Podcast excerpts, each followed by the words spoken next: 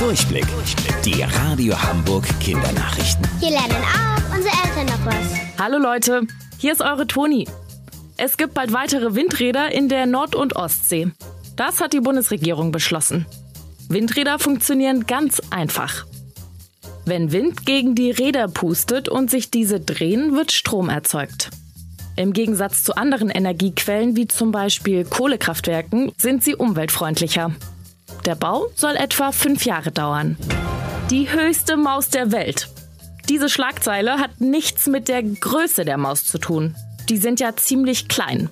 Nee, vielmehr hat es damit zu tun, wie weit oben die Tierchen leben.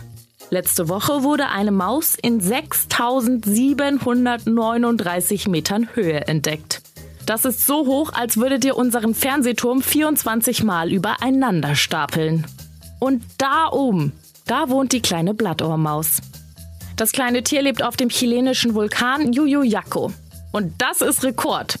Kein anderes Säugetier lebt so weit oben wie dieses Mäuschen. Wusstet ihr eigentlich schon? Angeberwissen. Ein Kamel mit einem Höcker nennt man Dromedar. Die Kamele mit zwei Höckern heißen Trampeltiere. Bis morgen um 13.30 Uhr. Eure Toni.